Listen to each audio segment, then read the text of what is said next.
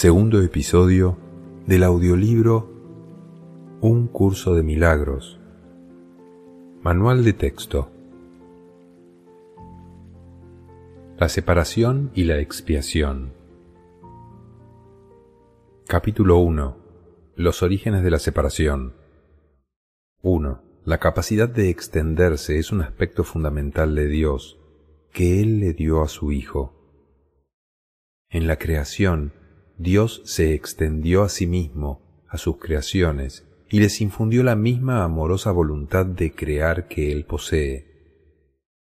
No solo fuiste plenamente creado, sino que fuiste creado perfecto. No existe vacuidad en ti. Debido a la semejanza que guardas con tu Creador, eres creativo.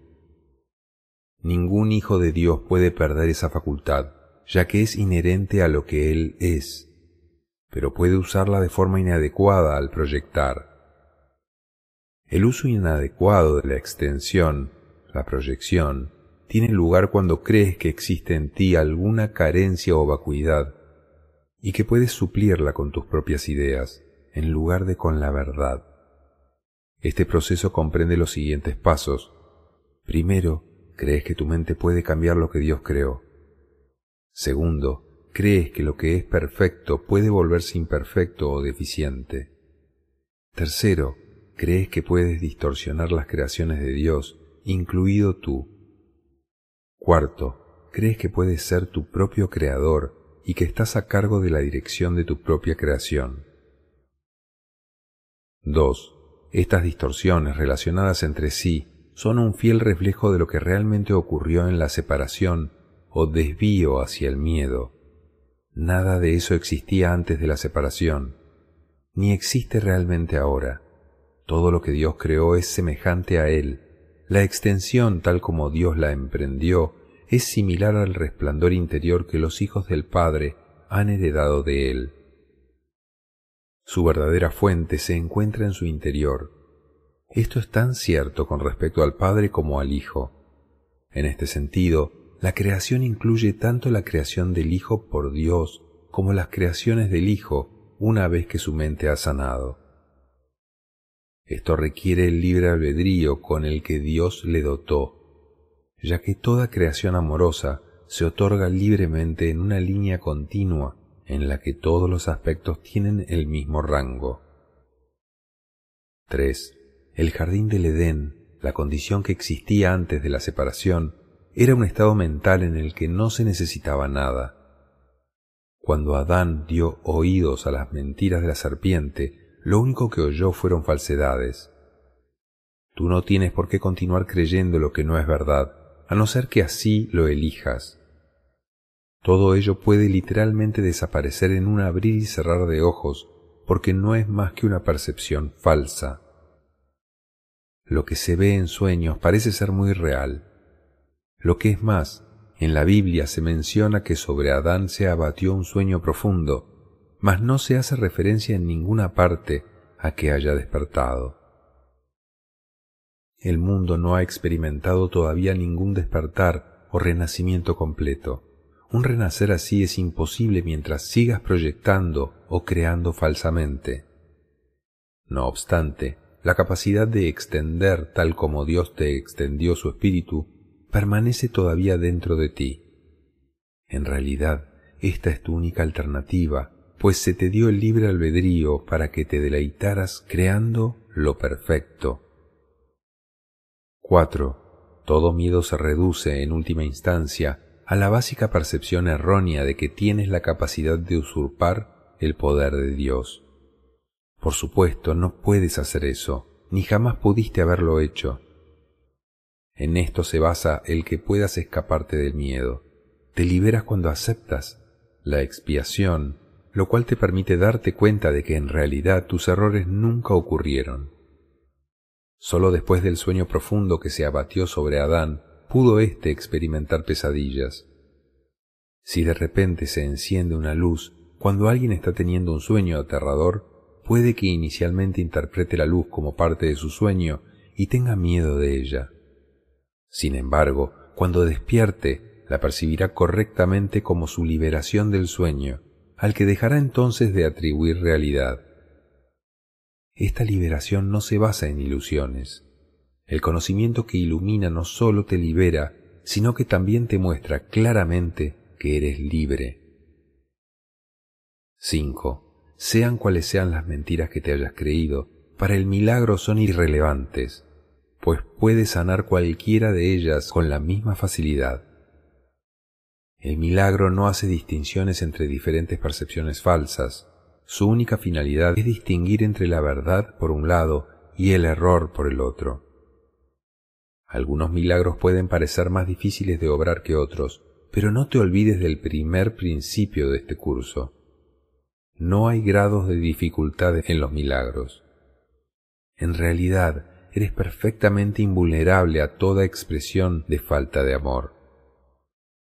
Estas expresiones pueden proceder de ti o de otros, de ti hacia otros, o de otros hacia ti.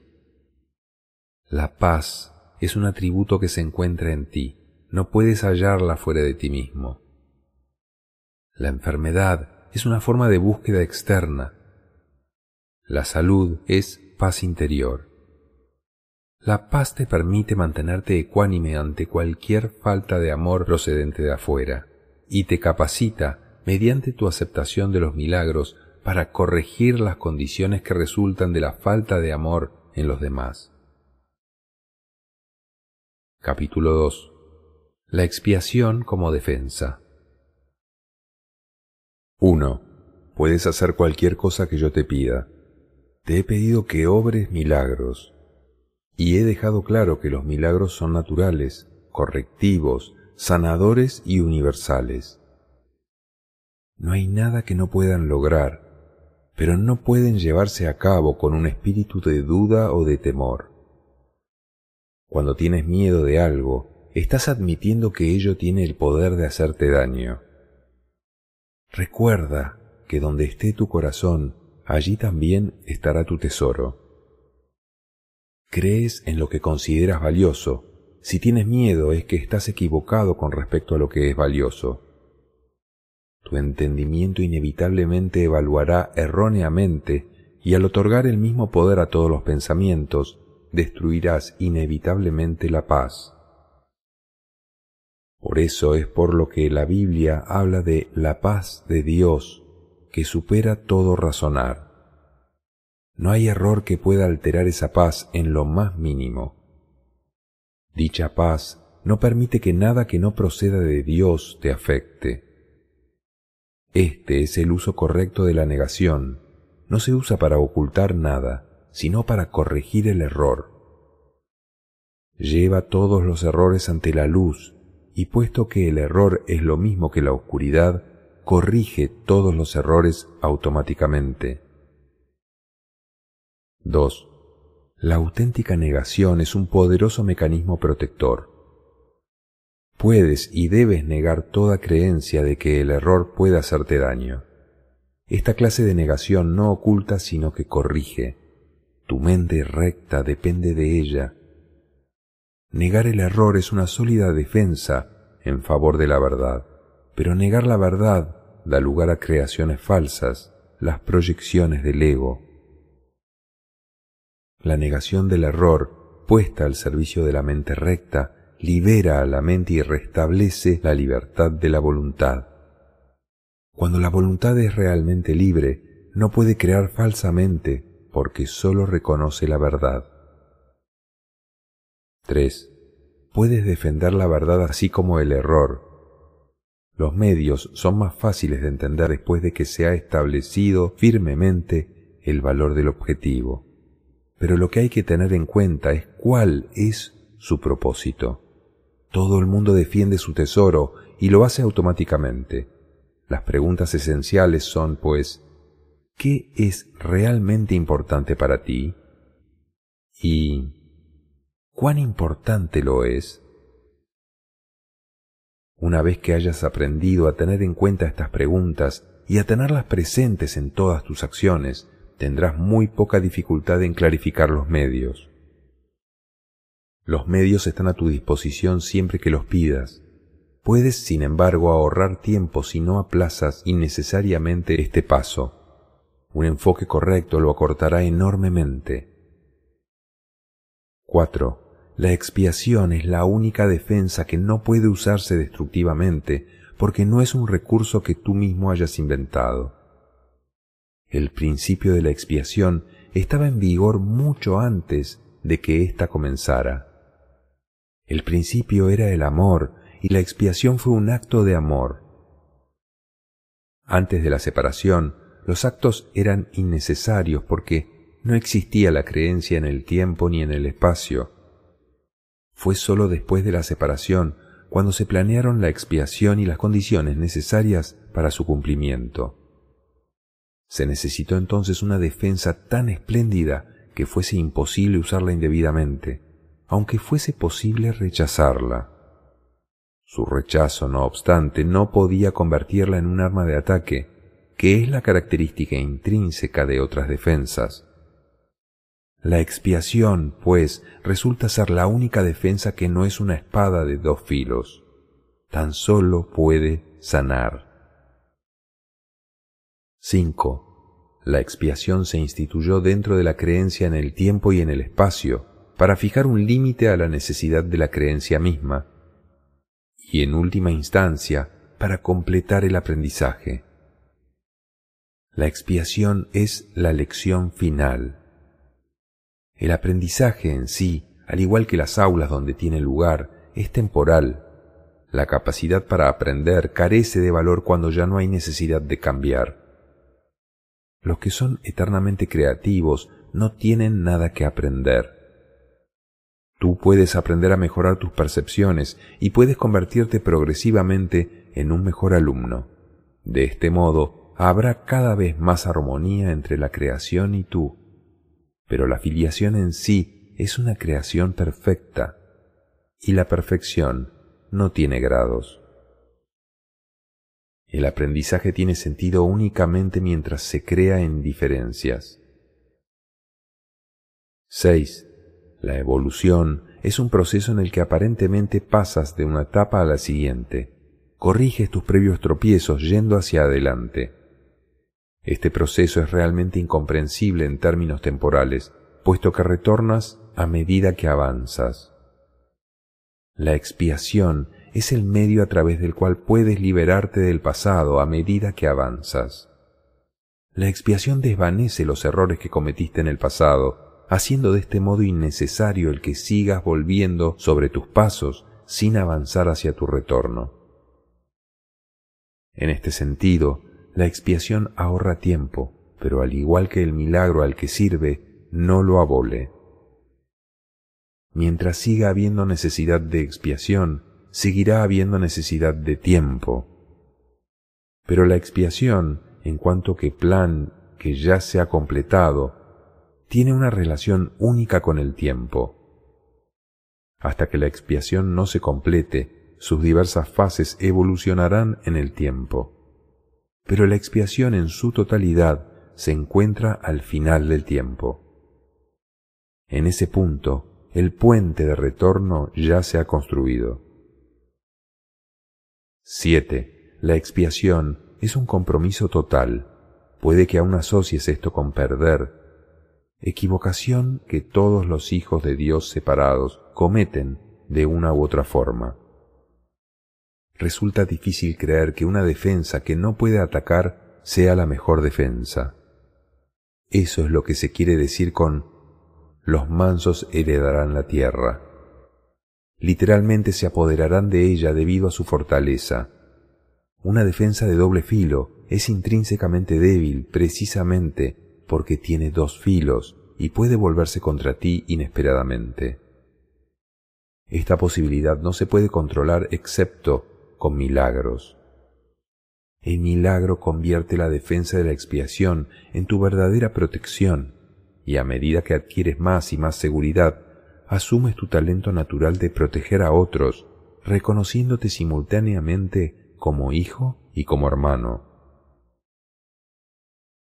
Capítulo 3 El altar de Dios 1. Solo puedes aceptar la expiación dentro de ti liberando la luz interior.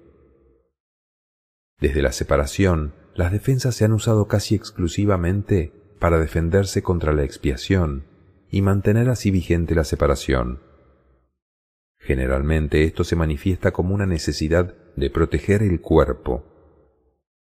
Las múltiples fantasías corporales a las que las mentes se entregan proceden de la creencia distorsionada de que el cuerpo puede usarse como un medio para alcanzar la expiación. Percibir el cuerpo como un templo es únicamente el primer paso en el proceso de corregir esta distorsión, ya que sólo la altera en parte. Dicha percepción del cuerpo ciertamente reconoce que la expiación, en términos físicos, es imposible. El siguiente paso, no obstante, es darse cuenta de que un templo no es en modo alguno una estructura, su verdadera santidad reside en el altar interior en torno al cual se erige la estructura. Hacer hincapié en estructuras hermosas es señal de que se teme a la expiación y de que no se está dispuesto a llegar al altar en sí. La auténtica belleza del templo no puede verse con los ojos físicos. La visión espiritual, por otra parte, al ser una visión perfecta, no puede ver la estructura en absoluto. Puede, no obstante, ver el altar con perfecta claridad. 2. Para que la eficacia de la expiación sea perfecta, a ésta le corresponde estar en el centro del altar interior, desde donde subsana la separación y restituye la plenitud de la mente. Antes de la separación, la mente era invulnerable al miedo, ya que el miedo no existía. Tanto la separación como el miedo son creaciones falsas que tienen que deshacerse a fin de que se pueda restaurar el templo y abrir el altar para que reciba la expiación. Esto supone el fin de la separación, al poner dentro de ti la única defensa eficaz contra todo pensamiento de separación, haciendo de este modo que seas absolutamente invulnerable. 3 el que todos acepten la expiación es sólo cuestión de tiempo. Tal vez parezca que esto contradice su libre albedrío, dada la inevitabilidad de la decisión final, pero en realidad no es así. Puedes aplazar lo que tienes que hacer y eres capaz de enormes dilataciones, pero no puedes desvincularte completamente de tu Creador, quien fija los límites de tu capacidad para crear falsamente. Una voluntad aprisionada engendra una situación tal que llevada al extremo se hace completamente intolerable. La resistencia al dolor puede ser grande, pero no es ilimitada. A la larga todo el mundo empieza a reconocer, por muy vagamente que sea, que tiene que haber un camino mejor. A medida que este reconocimiento se arraiga más, acaba por convertirse en un punto decisivo en la vida de cada persona. Esto finalmente vuelve a despertar la visión espiritual y al mismo tiempo mitiga el apego a la visión física. Este alternar entre los dos niveles de percepción se experimenta normalmente como un conflicto que puede llegar a ser muy agudo. Aun así, el desenlace final es tan inevitable como Dios. 4. La visión espiritual literalmente no puede ver el error y busca simplemente la expiación. Todas las soluciones que los ojos del cuerpo buscan se desvanecen. La visión espiritual mira hacia adentro e inmediatamente se da cuenta de que el altar ha sido profanado y de que necesita ser reparado y protegido. Perfectamente consciente de la defensa apropiada, la visión espiritual pasa por alto todas las demás y mira más allá del error hacia la verdad debido a la fuerza de su visión, pone a la mente a su servicio. Esto restablece el poder de la mente y hace que las demoras le resulten cada vez más intolerables al darse cuenta de que lo único que hacen es añadir dolor innecesario. Como resultado de ello, la mente se vuelve cada vez más sensible a lo que antes habría considerado solo pequeñas molestias. 5. Los hijos de Dios tienen derecho al perfecto bienestar que resulta de tener perfecta confianza. Hasta que no logran esto, se agotan a sí mismos y desperdician sus verdaderos poderes creativos en futiles intentos de obtener un mayor bienestar, valiéndose de medios inadecuados. Sin embargo, los medios reales ya les han sido provistos y no requieren esfuerzo alguno por su parte. La expiación es la única ofrenda digna de ser ofrecida en el altar de Dios, debido al valor que el altar en sí tiene. Fue creado perfecto y es absolutamente digno de recibir perfección. Entre Dios y sus creaciones existe una perfecta interdependencia. Él depende de ellas porque las creó perfectas, les dio su paz para que nada las pudiese alterar ni engañar. Siempre que tienes miedo, te engañas a ti mismo, y tu mente no puede servir al Espíritu Santo. Eso te deja hambriento, pues te niega el pan de cada día. Dios se siente solo, sin sus hijos, y sus hijos se sienten solos sin Él. Tienen que aprender a ver el mundo como un medio para poner fin a la separación. La expiación es la garantía de que finalmente lo lograrán. Capítulo 4. La curación y la liberación del miedo. Vamos a hacer ahora hincapié en la curación. El milagro es el medio, la expiación el principio y la curación el resultado. Hablar de una curación milagrosa es combinar impropiamente dos órdenes de realidad diferentes. Una curación no es un milagro. La expiación, el último milagro, es un remedio y cualquier clase de curación es el resultado. Es irrelevante a qué clase de error se aplique la expiación. Toda curación es esencialmente una liberación del miedo. Para poder llevarla a cabo, tú mismo debes estar libre de todo miedo. No entiendes lo que es la curación debido a tu propio miedo. 2. Un paso importante en el plan de la expiación es deshacer el error en todos los niveles.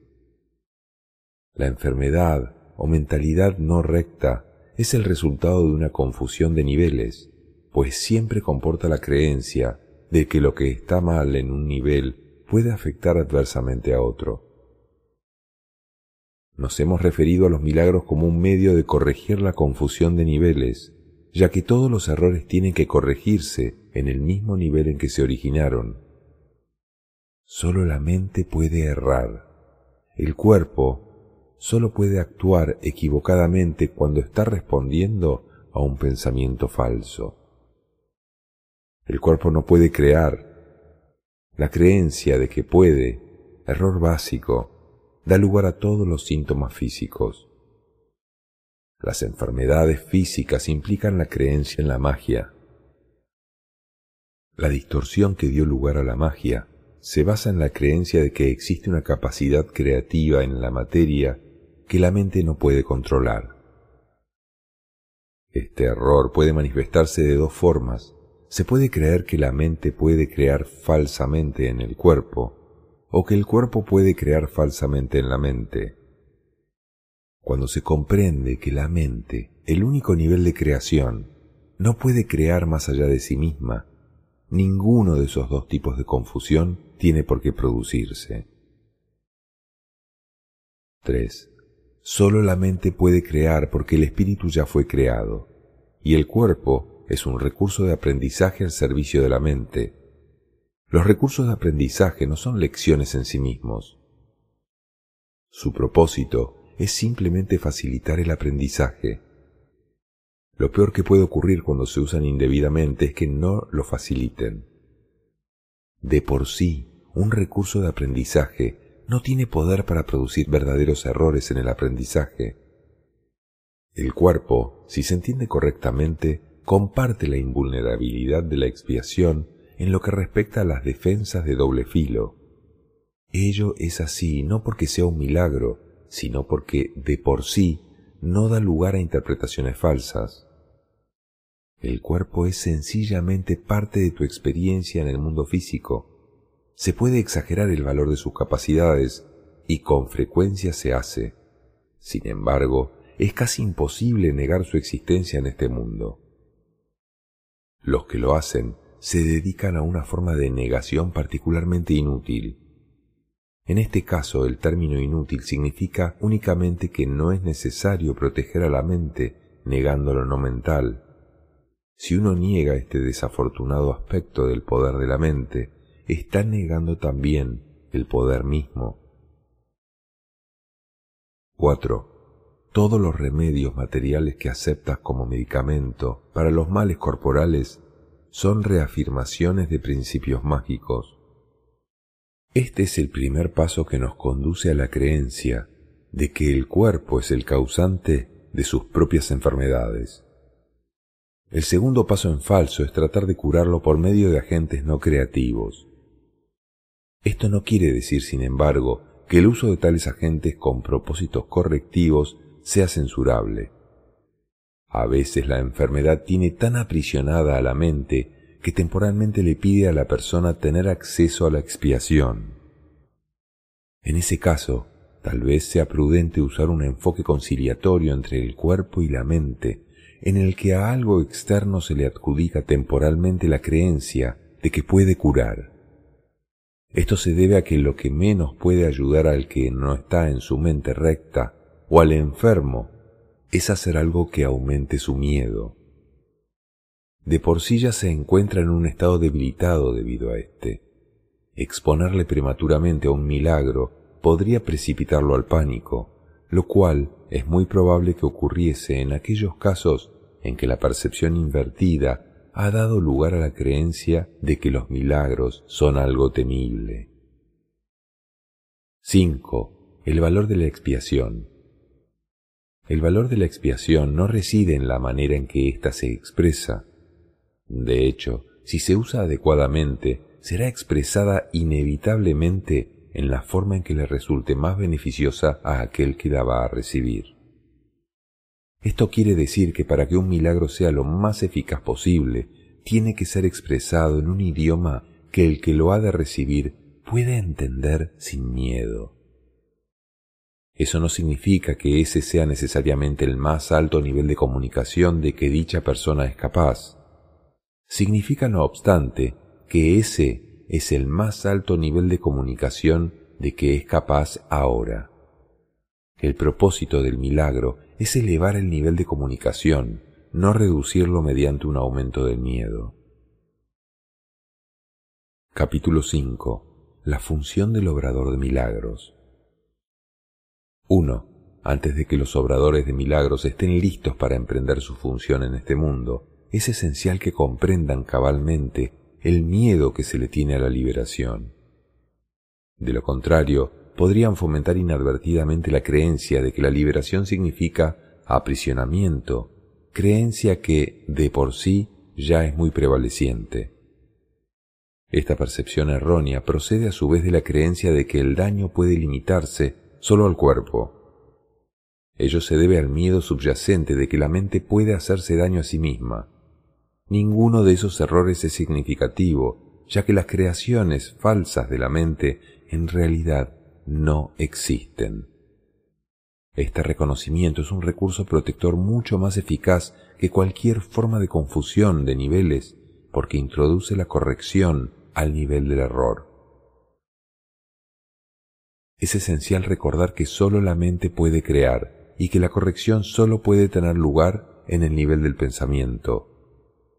Para ampliar algo que ya se mencionó anteriormente, el espíritu ya es perfecto y por lo tanto no requiere corrección. El cuerpo no existe excepto como un recurso de aprendizaje al servicio de la mente. Este recurso de aprendizaje de por sí no comete errores porque no puede crear. Es obvio, pues, que introducir a la mente a que renuncie a sus creaciones falsas es la única aplicación de la capacidad creativa que realmente tiene sentido. 2. La magia es el uso insensato o mal creativo de la mente. Los medicamentos físicos son una forma de hechizo, pero si tienes miedo de usar la mente para curar, no debes intentar hacerlo. El hecho mismo de que tengas miedo hace que tu mente sea vulnerable a crear falsamente. Es probable, por lo tanto, que no entiendas correctamente cualquier curación que pudiera producirse, y puesto que el egocentrismo va normalmente acompañado de miedo, tal vez no puedas aceptar la verdadera fuente de la curación. En tal caso, es menos arriesgado depender temporalmente de artificios curativos físicos, ya que no puedes percibirlos erróneamente como tus propias creaciones. Mientras tu sensación de vulnerabilidad persista, no debes intentar obrar milagros. 3. He dicho ya que los milagros son expresiones de una orientación milagrosa, y una orientación milagrosa no es otra cosa que una mentalidad recta. Los que poseen una mentalidad recta no exaltan ni menosprecian la mente del que obra milagros, ni la del que los recibe. En cuanto medio de corrección, sin embargo, el milagro no tiene que esperar a que el que los ha de recibir goce de una mentalidad recta. De hecho, su propósito es restituirle su mente recta. Es esencial, no obstante, que el obrador de milagros esté en su mente recta, aunque sea brevemente, o de lo contrario, será incapaz de restablecer la mentalidad recta en otros. 4. El sanador que confía en su propio estado de preparación pone en peligro su entendimiento. Estás perfectamente a salvo siempre que no te preocupes en absoluto por tu estado de preparación, pero mantengas firme confianza en el mío. Si tus inclinaciones a obrar milagros no están funcionando debidamente, es siempre porque el miedo se ha infiltrado en tu mente recta y la ha invertido. Toda forma de mentalidad no recta es el resultado de negarte a aceptar la expiación para ti mismo. Si la aceptases, estarías en una posición desde la que podrías reconocer que los que tienen necesidad de curación son simplemente aquellos que aún no se han dado cuenta de que la mentalidad recta es en sí la curación. 5. La única responsabilidad del obrador de milagros es aceptar la expiación para sí mismo. Esto significa que reconoces que la mente es el único nivel creativo y que la expiación puede sanar sus errores. Una vez que hayas aceptado esto, tu mente podrá solamente sanar. Al negarle a tu mente cualquier potencial destructivo y restituir de nuevo sus poderes estrictamente constructivos, te colocas en una posición desde la que puedes eliminar la confusión de niveles en otros. El mensaje que entonces les comunicas es el hecho irrefutable de que sus mentes son igualmente constructivas y de que sus creaciones falsas no pueden hacerles daño. Al afirmar esto, liberas a la mente de la tendencia a exagerar el valor de su propio recurso de aprendizaje y la restituyes a su verdadero papel de estudiante. 6. Debe subrayarse nuevamente que al cuerpo le resulta tan imposible aprender como crear. En cuanto que el recurso de aprendizaje se deja llevar simplemente por el estudiante, mas si se le dota falsamente de iniciativa propia, se convierte en una serie de obstrucción para el mismo aprendizaje que debería facilitar. Solo la mente es capaz de iluminación, el espíritu ya está iluminado y el cuerpo de por sí es demasiado denso. La mente, sin embargo, puede hacer llegar su iluminación hasta el cuerpo al reconocer que éste no es el estudiante y que, por lo tanto, no tiene la capacidad de aprender. Es muy fácil, no obstante, poner al cuerpo en armonía con la mente una vez que ésta ha aprendido a mirar más allá de él hacia la luz. 7. El aprendizaje que verdaderamente corrige comienza siempre con el despertar del espíritu y con el rechazo de la fe en la visión física.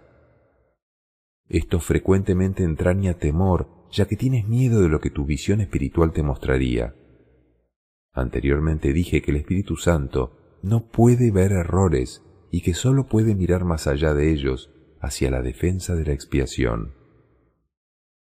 No cabe duda de que esto puede producir incomodidad, mas la incomodidad no es el resultado final de la percepción. Cuando se le permite al Espíritu Santo contemplar la profanación del altar, Él mira de inmediato también hacia la expiación. Nada que Él perciba puede producir miedo. Todo lo que resulta de la conciencia espiritual simplemente se canaliza hacia la corrección. La incomodidad se manifiesta únicamente para traer a la conciencia la necesidad de corrección. 8. El miedo a la curación surge, en última instancia, de no estar uno completamente dispuesto a aceptar que la curación es necesaria. Lo que el ojo físico ve no es correctivo, ni tampoco es posible corregir el error mediante ningún medio físicamente visible. Mientras creas en lo que tu visión física te muestra, tus intentos de corregir procederán de un falso asesoramiento. La verdadera visión queda nublada porque te resulta intolerable ver tu propio altar profanado. Mas como el altar ha sido profanado, tu estado se torna doblemente peligroso, a menos que percibas que así ha sido. 9. Curar es una habilidad que se desarrolló después de la separación, antes de la cual era innecesaria es temporal al igual que todos los aspectos de la creencia en el tiempo y en el espacio. Mientras el tiempo continúe, no obstante, la curación seguirá siendo necesaria como medio de protección. Esto se debe a que la curación se basa en la caridad, y la caridad es una forma de percibir la perfección en otro, aun cuando no puedas percibirla en ti mismo. La mayoría de los conceptos más elevados que ahora eres capaz de concebir dependen del tiempo. La caridad, en realidad, no es más que un pálido reflejo de un amor mucho más poderoso y todo abarcador, el cual está mucho más allá de cualquier forma de caridad que te hayas podido imaginar hasta ahora. La caridad es esencial para la mentalidad recta, aun en la pequeña medida en que ahora puedes alcanzarla. 10. La caridad es una manera de ver a otro como si ya hubiese llegado mucho más allá de lo que en realidad ha logrado en el tiempo hasta ahora. Puesto que su pensamiento tiene fallos, no puede ver que la expiación es para él, pues de otro modo no tendría necesidad de caridad. La caridad que se le concede es a la vez una confirmación de que necesita ayuda, así como el reconocimiento de que la aceptará estas dos percepciones denotan claramente su dependencia del tiempo, haciendo patente el hecho de que la caridad opera todavía dentro de las limitaciones de este mundo. Dije anteriormente que sólo la revelación trasciende el tiempo. El milagro, al ser una expresión de caridad, tan solo puede acortarlo. Hay que entender, no obstante, que cuando le ofreces un milagro a otro, estás acortando su sufrimiento y el tuyo. Esto corrige tanto retroactivamente como progresivamente. Principios especiales de los obradores de milagros. 11.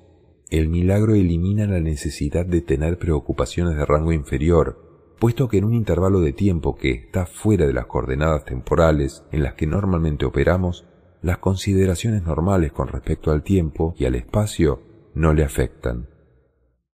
Cuando obres un milagro, yo haré los arreglos necesarios para que el tiempo y el espacio se ajusten a él. 12. Es esencial hacer una clara distinción entre lo que crea y lo que se fabrica. Toda forma de curación se basa en esta corrección fundamental de percepción de niveles. 13. Nunca confundas la mentalidad recta con la mentalidad errada. Reaccionar ante cualquier clase de error de cualquier forma, que no sea con un deseo de sanar, es una expresión de esa confusión. 14. El milagro es siempre la negación de ese error y la afirmación de la verdad. Solo la mentalidad recta puede corregir de forma que sus efectos sean reales. De hecho, lo que no produce efectos reales, en realidad, no existe. Sus efectos, por lo tanto, son nulos, al no tener contenido substancial, se presta a ser proyectado. 15. El poder del milagro para ajustar niveles genera la percepción correcta que da lugar a la curación. Hasta que eso no ocurra será imposible entender lo que es la curación. El perdón es un gesto vacío a menos que conlleve corrección. Sin ella, lo que hace es básicamente juzgar en vez de sanar. 16. El perdón que procede de una orientación milagrosa tan solo ofrece corrección. No posee elementos de juicio en absoluto. La frase, Padre, perdónalos porque no saben lo que hacen, no evalúa en modo alguno lo que las personas en cuestión estén haciendo. Es una petición a Dios para que sane sus mentes. En ella no se hace referencia al resultado del error, pues eso es irrelevante. 17. El precepto sed de un mismo sentir es la aseveración que exhorta a todos a que estén listos para la revelación. Mi ruego, haced esto en memoria mía, es una petición a los obradores de milagros para que colaboren conmigo. Estas dos aseveraciones no pertenecen a un mismo orden de realidad. Solo la última entraña una conciencia de tiempo, ya que recordar es traer el pasado al presente. El tiempo está bajo mi control, pero la eternidad le pertenece a Dios. En el tiempo existimos unos con otros y unos para otros. En la eternidad coexistimos con Dios. 18. Puedes hacer mucho en favor de tu propia curación y la de los demás si en las situaciones en las que se requiere tu ayuda piensas de la siguiente manera. Estoy aquí únicamente para ser útil. Estoy aquí en representación de aquel que me envió. No tengo que preocuparme por lo que debo decir ni por lo que debo hacer, pues aquel que me envió me guiará. Me siento satisfecho de estar donde quiera que Él desee, porque sé que Él estará allí conmigo. Sanaré a medida que le permita enseñarme a sanar. Capítulo 6. Miedo y conflicto.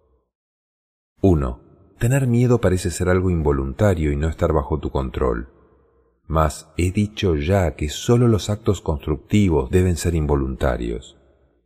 Mi control puede hacerse cargo de todo lo que no es importante, mientras que, si así lo decides, mi asesoramiento puede dirigir todo lo que sí lo es.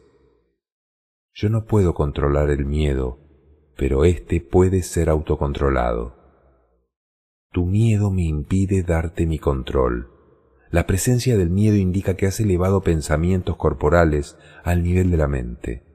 Eso los pone fuera de mi control y te hace sentir personalmente responsable de ellos, lo cual es una obvia confusión de niveles. 2.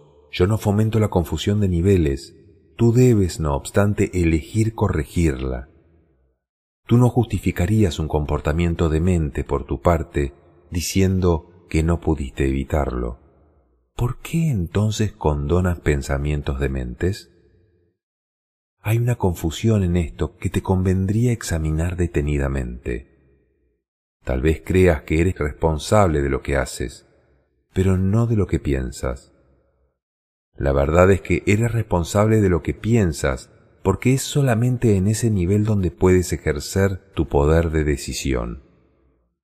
Tus acciones son el resultado de tus pensamientos. No puedes separarte de la verdad otorgándole autonomía al comportamiento.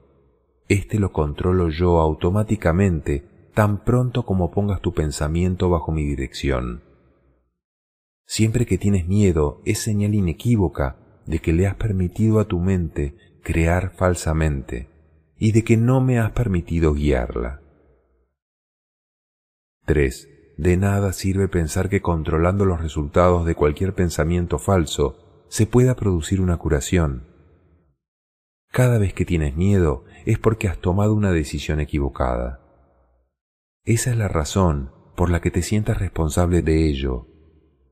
Tienes que cambiar de mentalidad, no de comportamiento, y eso es cuestión de que estés dispuesto a hacerlo. No necesitas orientación alguna excepto a nivel mental. La corrección debe llevarse a cabo únicamente en el nivel en que es posible el cambio.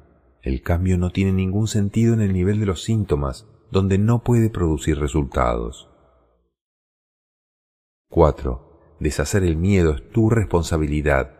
Cuando pides que se te libere del miedo, estás implicando que no lo es. En lugar de ello, deberías pedir ayuda para cambiar las condiciones que lo suscitaron. Esas condiciones siempre entrañan el estar dispuesto a permanecer separado.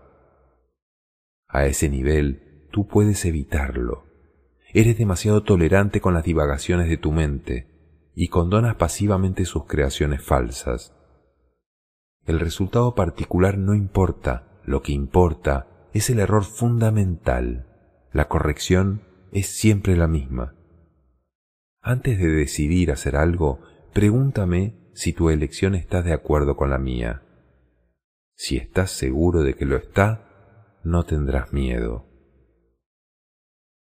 5. El miedo es siempre un signo de tensión que surge cuando hay conflicto entre lo que deseas y lo que haces.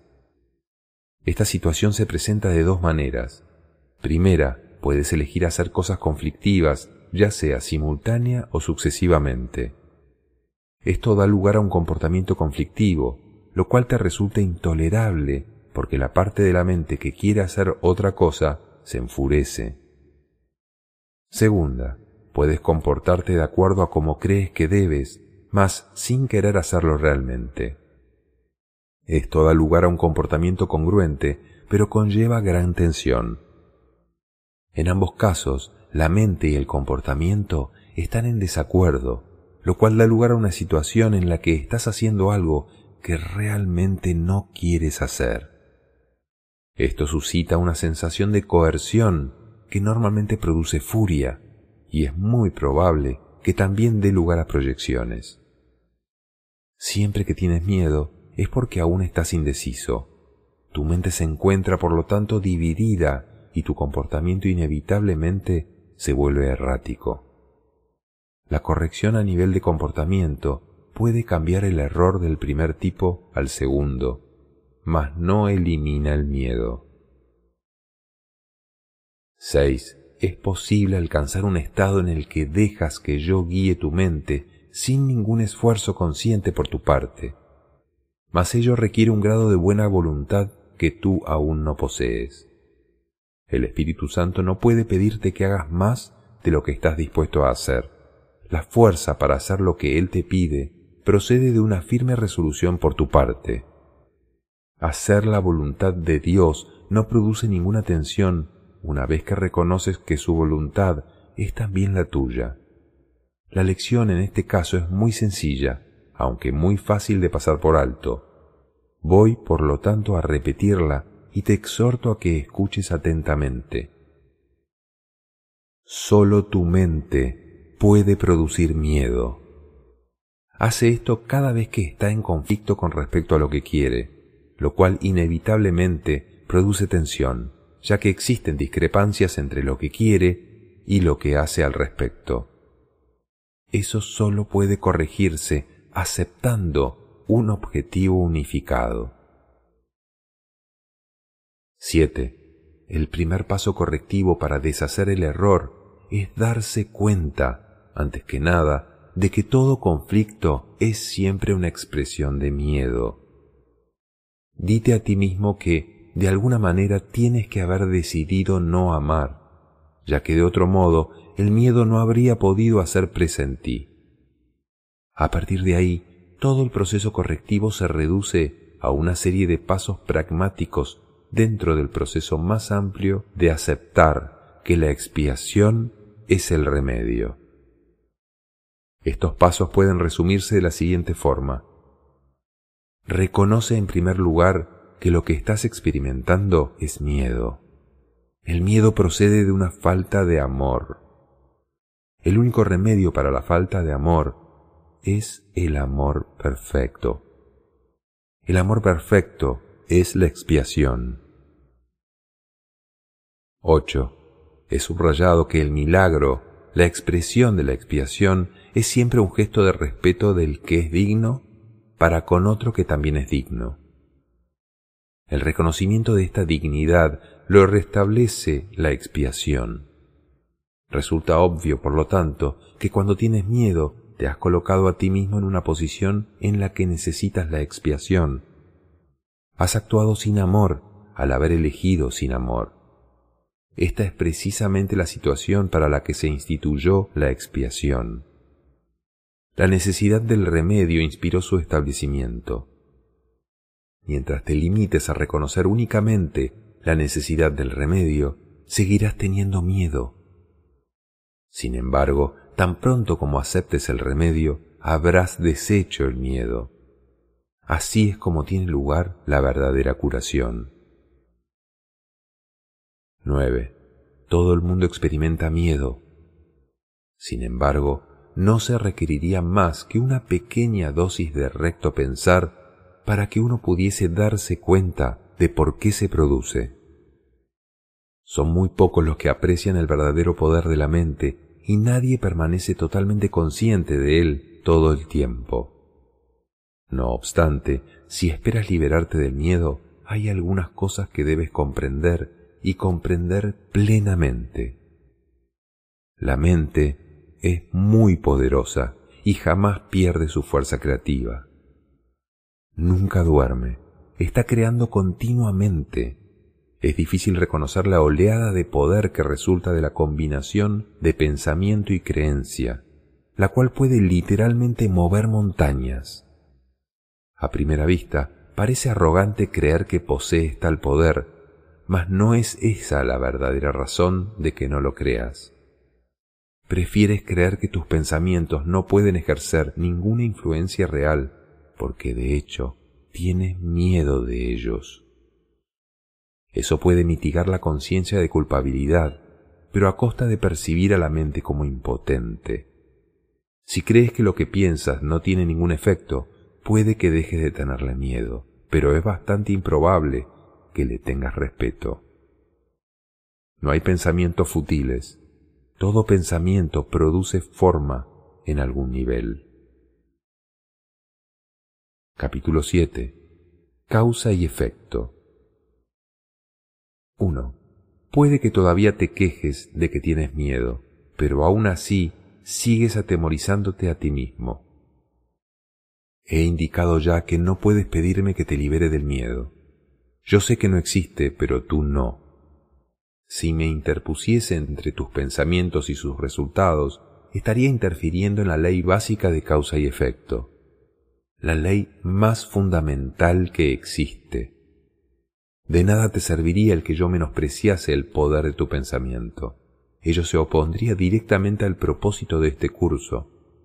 Es mucho más eficaz que te recuerde que no ejerces suficiente vigilancia con respecto a tus pensamientos. Tal vez pienses que a estas alturas solo un milagro te capacitaría para hacer eso, lo cual es absolutamente cierto. No estás acostumbrado a pensar con una mentalidad milagrosa, pero se te puede enseñar a pensar de esa manera.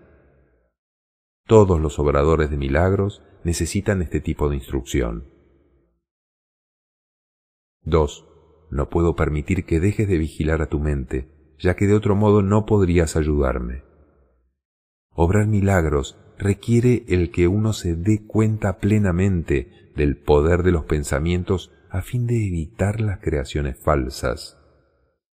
De lo contrario, sería necesario un milagro que rectificase a la mente misma, proceso circular este que no propiciaría el colapso del tiempo, que es para lo que el milagro se concibió. El obrador de milagros debe poseer un genuino respeto por la verdadera ley de causa y efecto, como condición previa para que se produzca el milagro. 3. Tanto el milagro como el miedo proceden de pensamientos. Si no eres libre de elegir uno, tampoco serás libre de elegir el otro. Al elegir el milagro, rechazas el miedo aunque solo sea temporalmente. Te has sentido temeroso de todo el mundo y de todas las cosas. Tienes miedo de Dios, de mí y de ti mismo.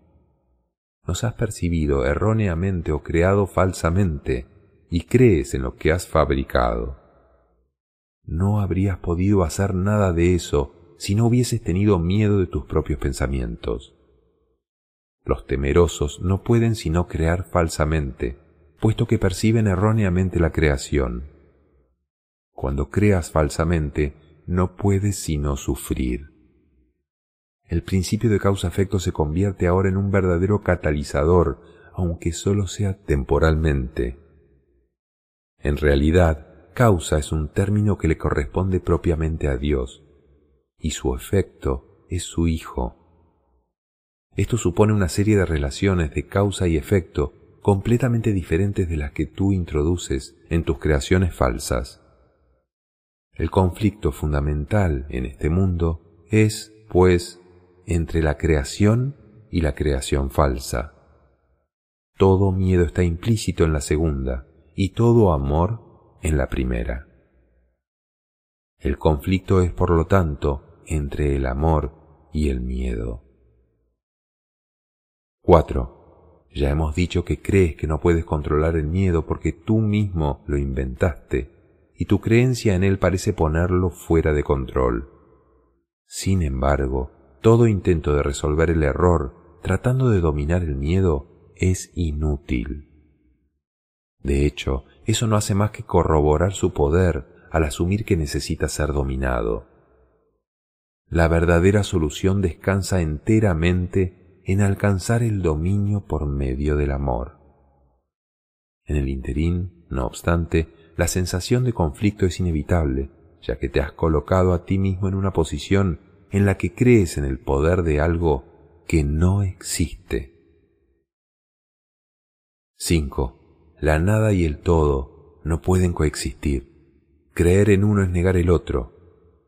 El miedo no es nada realmente y el amor lo es todo. Siempre que la luz irrumpe en la oscuridad, la oscuridad desaparece. Lo que tú crees es cierto para ti. En este sentido, la separación ha ocurrido y negarlo sería utilizar incorrectamente la negación. Concentrarse en el error, no obstante, no es más que otro error. El procedimiento correctivo inicial consiste en reconocer temporalmente que hay un problema, mas sólo como señal de que tiene que ser corregido de inmediato.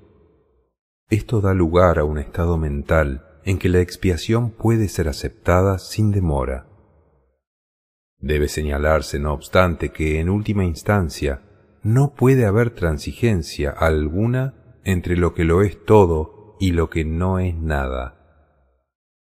El tiempo es esencialmente un recurso por medio del cual se puede abandonar toda la idea de transigencia al respecto. Este proceso parece ser gradual debido únicamente a que el tiempo en sí comprende intervalos que no existen. La creencia falsa hizo que esto fuese necesario como recurso de corrección. La aseveración, porque tanto amó Dios al mundo que le dio su unigénito Hijo, para que todo el que crea en Él no perezca, mas tenga vida eterna, necesita solamente una leve corrección para que tenga sentido en este contexto. Se lo dio a su unigénito Hijo.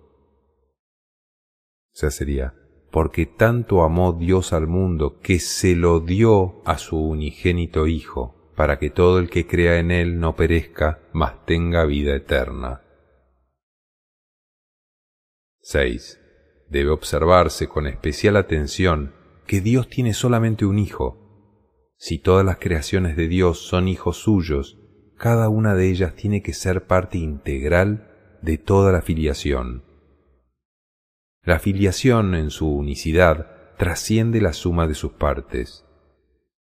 Este hecho, no obstante, queda velado mientras falte una sola de ellas. Por eso es por lo que, en última instancia, el conflicto no se puede resolver hasta que todas las partes de la filiación hayan retornado. Sólo entonces podrá comprenderse lo que, en el verdadero sentido de la palabra, significa la plenitud. Cualquier parte de la filiación puede creer en el error o en la incompleción si así lo elige. Sin embargo, si lo hace, estará creyendo en la existencia de algo que no existe. Lo que corrige este error es la expiación. 7. Ya he hablado brevemente acerca de la condición de estar listo, pero tal vez pueda ser útil mencionar aquí algunos puntos adicionales. Estar listo es sólo el prerequisito para que se pueda lograr algo. No se debe confundir una cosa con la otra.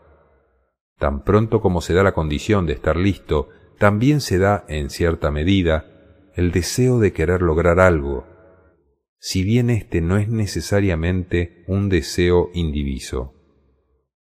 Dicha condición de estar listo no es más que el potencial para que pueda tener lugar un cambio de mentalidad.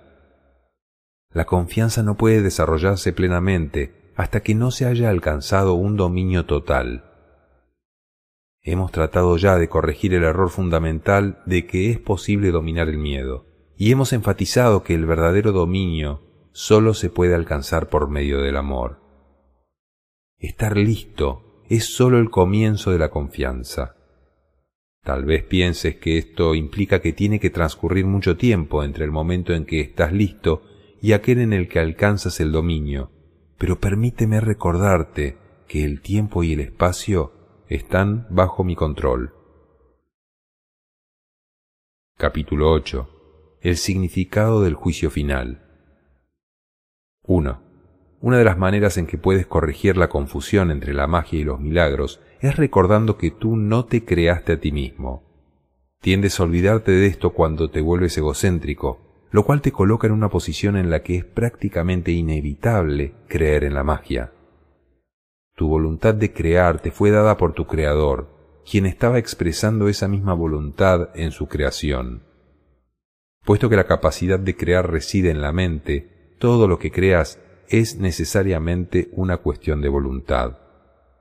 De ello se desprende también que lo que haces por tu cuenta es real para ti, mas no lo es en la mente de Dios. Esta distinción básica conduce directamente al verdadero significado del juicio final. 2. El juicio final es una de las ideas más atemorizantes de tu sistema de pensamiento. Eso se debe a que no entiendes lo que es, Juzgar no es un atributo de Dios. El juicio final se originó a raíz de la separación como uno de los muchos recursos de aprendizaje que se incluyeron en el plan general. Del mismo modo en que la separación abarcó un período de millones de años, así el juicio final se extenderá por un período igualmente largo, o tal vez aún más largo. Su duración, no obstante, puede acortarse enormemente mediante los milagros, el recurso que acorta el tiempo, pero que no lo abole. Si un número suficiente de nosotros llega a alcanzar una mentalidad verdaderamente milagrosa, este proceso de acortar el tiempo puede llegar a ser virtualmente inconmensurable. Es esencial, no obstante, que te liberes a ti mismo del miedo cuanto antes, pero tienes que escapar del conflicto si es que has de llevar paz a otras mentes. 3. Por lo general, se considera el juicio final como un proceso que Dios emprendió, pero en realidad son mis hermanos quienes lo emprenderán con mi ayuda. El juicio final es la última curación, en vez de un reparto de castigos, por mucho que pienses que los castigos son merecidos. El castigo es un concepto completamente opuesto a la mentalidad recta, y el objetivo del juicio final es restituirte tu mentalidad recta. Se podría decir que el juicio final es un proceso de correcta evaluación. Significa simplemente que todos llegarán por fin a entender qué es lo que tiene valor y qué es lo que no lo tiene. Después de que esto ocurra, la capacidad para elegir podrá ser dirigida racionalmente. Pero hasta que no se haga esa distinción, las oscilaciones entre la voluntad libre y la aprisionada no podrán sino continuar. 4. El primer paso hacia la libertad comprende separar lo falso de lo verdadero. Este es un proceso de separación en el sentido constructivo de la palabra y refleja el verdadero significado del Apocalipsis. Al final, cada cual contemplará sus propias creaciones y elegirá conservar solo lo bueno, tal como Dios mismo contempló lo que había creado y vio que era bueno. A partir de ahí, la mente podrá comenzar a contemplar sus propias creaciones con amor por razón del mérito que tienen. Al mismo tiempo, la mente repudiará inevitablemente sus creaciones falsas que, en ausencia de la creencia que las originó, dejarán de existir. 5. El término juicio final asusta no sólo porque ha sido proyectado sobre Dios, sino también por la asociación de la palabra final con la muerte. Este es un ejemplo sobresaliente de la percepción invertida. Si se examina objetivamente el significado del juicio final, queda muy claro que en realidad es el umbral de la vida. Nadie que viva atemorizado puede estar realmente vivo. No te puedes someter a ti mismo a tu propio juicio final, porque tú no te creaste a ti mismo. Puedes, no obstante, aplicarlo significativamente y en cualquier momento a todo lo que has fabricado y retener en la memoria solo lo creativo y lo bueno. Eso es lo que tu mentalidad recta no puede sino dictar. El único propósito del tiempo es darte tiempo para alcanzar ese juicio, el cual no es otra cosa que el juicio perfecto con respecto a tus propias creaciones perfectas. Cuando todo lo que retengas en la memoria sea digno de amor, no habrá ninguna razón para que sigas teniendo miedo. Ese es tu papel en la expiación.